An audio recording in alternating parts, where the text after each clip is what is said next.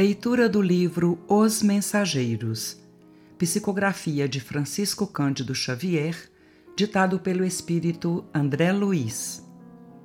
Gravação licenciada pela Federação Espírita Brasileira.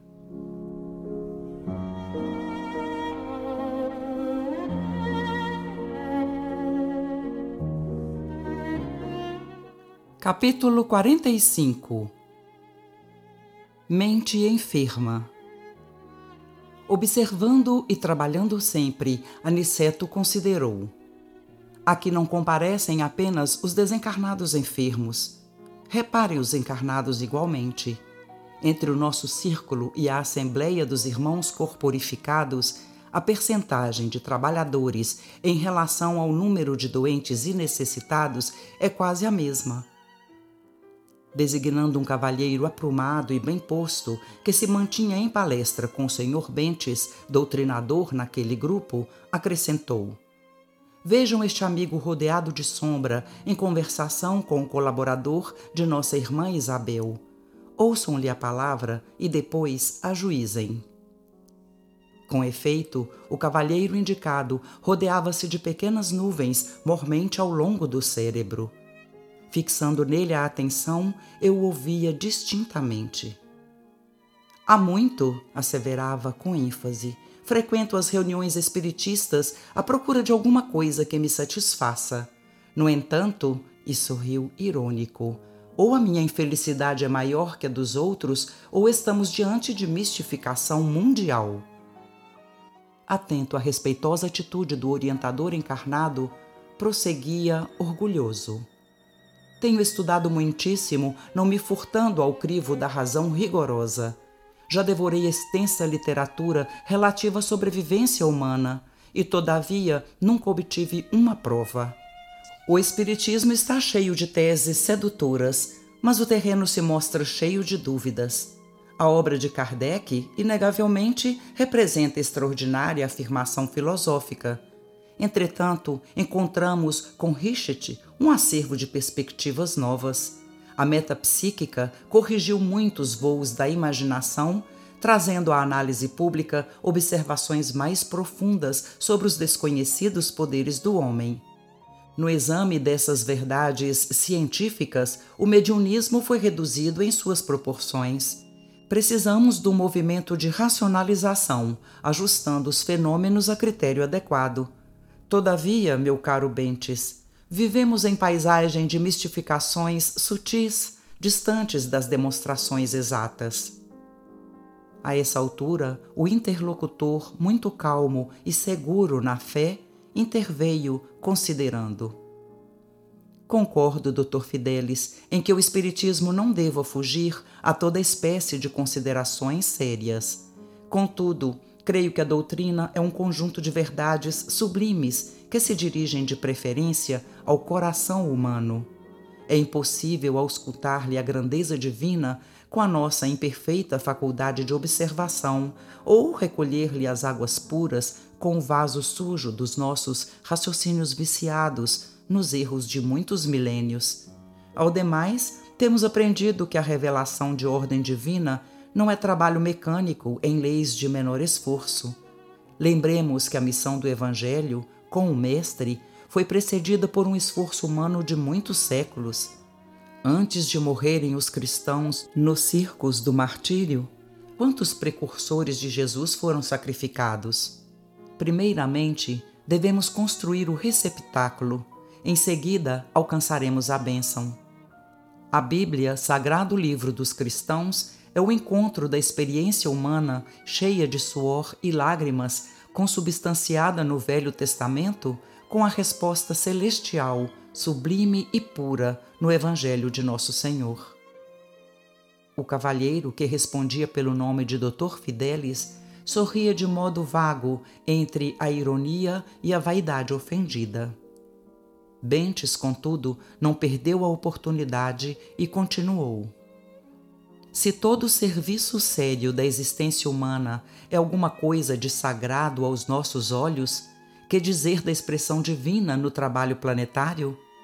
E considerando a essência do serviço na organização do mundo, Que seria de nós se um punhado de espíritos amigos e sábios nos arrebatassem à visão ampla de orbes superiores, impelindo-nos para eles precipitadamente, tão só pelo fato de nos dispensarem, como indivíduos, uma estima santa? Estaríamos preparados para a mudança radical? Saberemos o que vem a ser a vida num orbe superior? Teremos trabalhado bastante para entender os divinos desígnios? E a Terra? E as nossas milenárias dívidas para com o planeta que nos tem suportado as imperfeições? Como residir nos andares mais altos sem drenar os pântanos que jazem embaixo? Estas considerações tornam-se imprescindíveis no exame de argumentação como a sua, porquanto não poderemos ajuizar com precisão as correntes generosas de um rio caudaloso, observando tão somente as gotas recolhidas no dedal das nossas limitações. O pesquisador renitente acentuou a expressão irônica do rosto e revidou. Você fala como um homem de fé, esquecendo que meu esforço se dirige à razão e à ciência quero referir-me às ilações inevitáveis da consulta livre, às farsas mediúnicas de todos os tempos. Você está informado de que cientistas inúmeros examinaram as fraudes dos mais célebres aparelhos do mediunismo na Europa e na América. Ora, que esperar de uma doutrina confiada a mistificadores continentais? Bentes respondeu, muito sereno e ponderado. Está enganado, meu amigo estaríamos laborando em erro grave se colocássemos toda a responsabilidade doutrinária nas organizações mediúnicas. Os médiums são simples colaboradores do trabalho de espiritualização. Cada um responderá pelo que fez das possibilidades recebidas, como também nós seremos compelidos a contas necessárias algum dia não poderíamos cometer o absurdo de atribuir a concentração de todas as verdades divinas somente na cabeça de alguns homens candidatos a novos cultos de adoração. A doutrina, Dr. Fidelis, é uma fonte sublime e pura, inacessível aos pruridos individualistas de qualquer de nós, fonte na qual cada companheiro deve beber a água da renovação própria. Quanto às fraudes mediúnicas a que se refere, é forçoso reconhecer que a pretensa infalibilidade científica tem procurado converter os mais nobres colaboradores dos desencarnados em grandes nervosos ou em simples cobaias de laboratório. Os pesquisadores, atualmente batizados como metapsiquistas, são estranhos lavradores que enxameiam no campo de serviço sem nada produzirem de fundamentalmente útil. Inclinam-se para a terra contam os grãos de areia e os vermes invasores, determinam o grau de calor e estudam a longitude, observam as disposições climáticas e anotam as variações atmosféricas, mas, com grande surpresa para os trabalhadores sinceros, desprezam a semente. O interlocutor deixou de sorrir e observou. Vamos ver, vamos ver. Espero a mensagem dos meus com os sinais iniludíveis da sobrevivência após a morte. Aniceto nos tocou de leve e falou. Repararam como este homem traz a mente enfermiça? É um dos curiosos doentes encarnados. Tem vasta cultura e, todavia, como traz o sentimento envenenado, tudo quanto lhe cai nos raciocínios participa da geral intoxicação é pesquisador de superfície, como ocorre a muita gente. Tudo espera dos outros, examina seu semelhante, mas não ausculta a si mesmo. Quer a realização divina sem o esforço humano. Reclama a graça, formulando a exigência. Quer o trigo da verdade sem participar da semeadura. Espera tranquilidade pela fé, sem dar-se ao trabalho das obras estima a ciência sem consultar a consciência, prefere a facilidade sem filiar-se à responsabilidade.